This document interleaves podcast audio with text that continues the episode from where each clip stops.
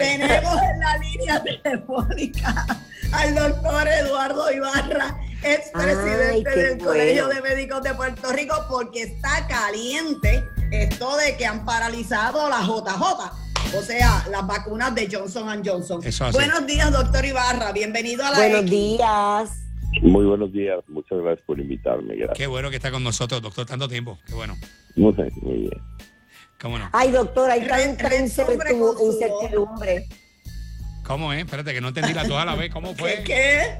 Que hay muchísima incertidumbre con esta ah, cuestión del contagio, de las vacunas. Correcto. Eh, eh, y la, pregunta es, obviamente yo sé que es la sección de Mili, pero yo tengo muchas preguntas. Hay personas que ya están vacunadas que se han contagiado con COVID. Y, entonces, eh, y que originalmente yo habían, ¿verdad?, dicho que eran asintomáticos, pero he visto personas en estos días que eran asintomáticos o que no o que no pueden propagarlo. No, no, no, que eran asintomáticos, ¿ok? Que una vez se contagiaban eran asintomáticos, pero he visto personas en estos días ah. que se han contagiado con COVID con síntomas. O sea, ¿cuál es la realidad? ¿A quién le vamos a creer? Bueno, la verdad es que lo que se supone es que si una persona que estaba vacunada por cualquier razón se contagia, eh, probablemente eh, si desarrolla síntomas, no desarrolle síntomas graves, severos, y no muera debido a la enfermedad. Eso es lo que se supone que pase con las vacunas cuando una persona ya vacunada con las dos dosis y después de que haya pasado un tiempo de la segunda dosis, se contagia lo que se entiende es que no va a morir por la enfermedad y no va a tener síntomas graves. En otras palabras, no va a llegar a estar en intensivo ni va a llegar a estar intubado. Eso es lo que se supone. O sea, que, eso que están diciendo por ahí de que hay personas entubadas que ya se vacunaron y tienen las dos vacunas, eso es mentira. Obviamente, eh, eso no ocurre. No pero, ocurre. Pero no, uno no puede decir, este punto y, no, no ocurrirá nunca. No, eh, en algún, en algún sitio, en algún lugar haya ocurrido. Científicamente no se ha manifestado. Ok, ok. Sí, porque hay muchas dudas sobre eso, ¿verdad? Y está, Si tomamos en consideración, quería preguntarle sobre la cuestión de los coágulos, porque aparentemente ese es el miedo de la gente. Estamos hablando de la vacuna de, de la vacuna de, Johnson, Johnson, De Janssen, ok.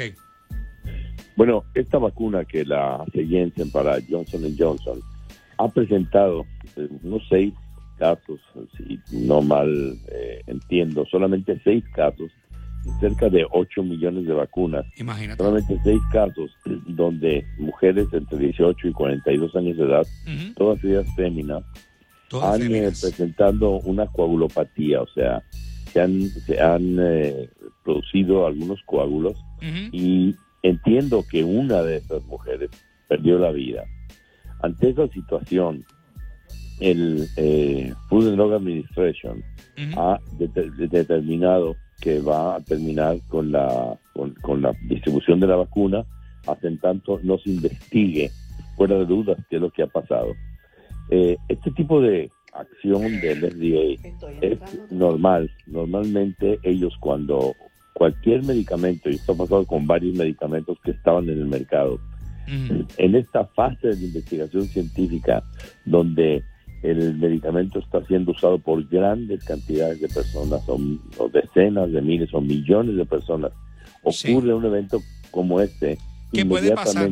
¿Qué puede pasar, doctor Ibarra? Esto puede pasar con otro, con otras vacunas, no solamente Con, con, con otras vacunas, correcto, con otras vacunas y con y con determinados medicamentos. Y medicamentos también. En realidad la, la investigación científica tiene varias fases, la fase 1, la fase 2, la fase 3, y cuando llega al mercado, cuando llega al mercado es otra fase de investigación científica. Cuando ya pasó todas las pruebas, pero llega al mercado, esta es una última prueba. El problema es, eh, lo que yo veo es que ahora la gente que... Sí. sí, dime, dime. Sí, Mili. Perdón. El problema es que la gente que no se quiere vacunar, pues ahora va a usar esto de, excusa para no vacunarse. Correcto. No cabe duda que eso va a pasar. Hay una gran cantidad de personas que estaban dudando si vacunarse o no vacunarse.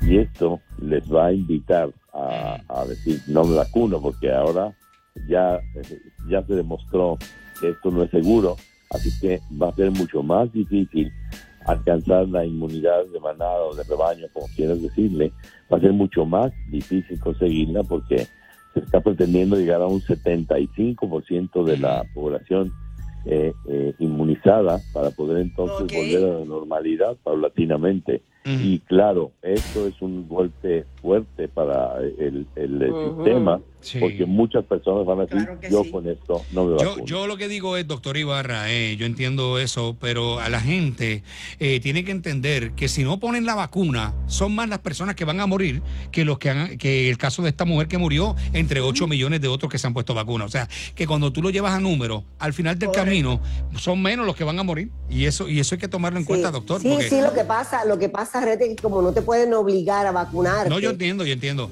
Pero lo que te quiero decir, si no te vacunas, pues está bien, tú escogiste no vacunarte. Claro. Pero sabes que, pues, pues si muere alguien cercano a ti o tú te mueres, pues, pues sabes que fue por eso, ¿sabes? Que no, no te protegiste. Pero eso es decisión de cada cual, ¿verdad, doctor? Eso es que es decisión bueno, de, esto, esto pasa no solamente con esta vacuna, sino con todas las vacunas.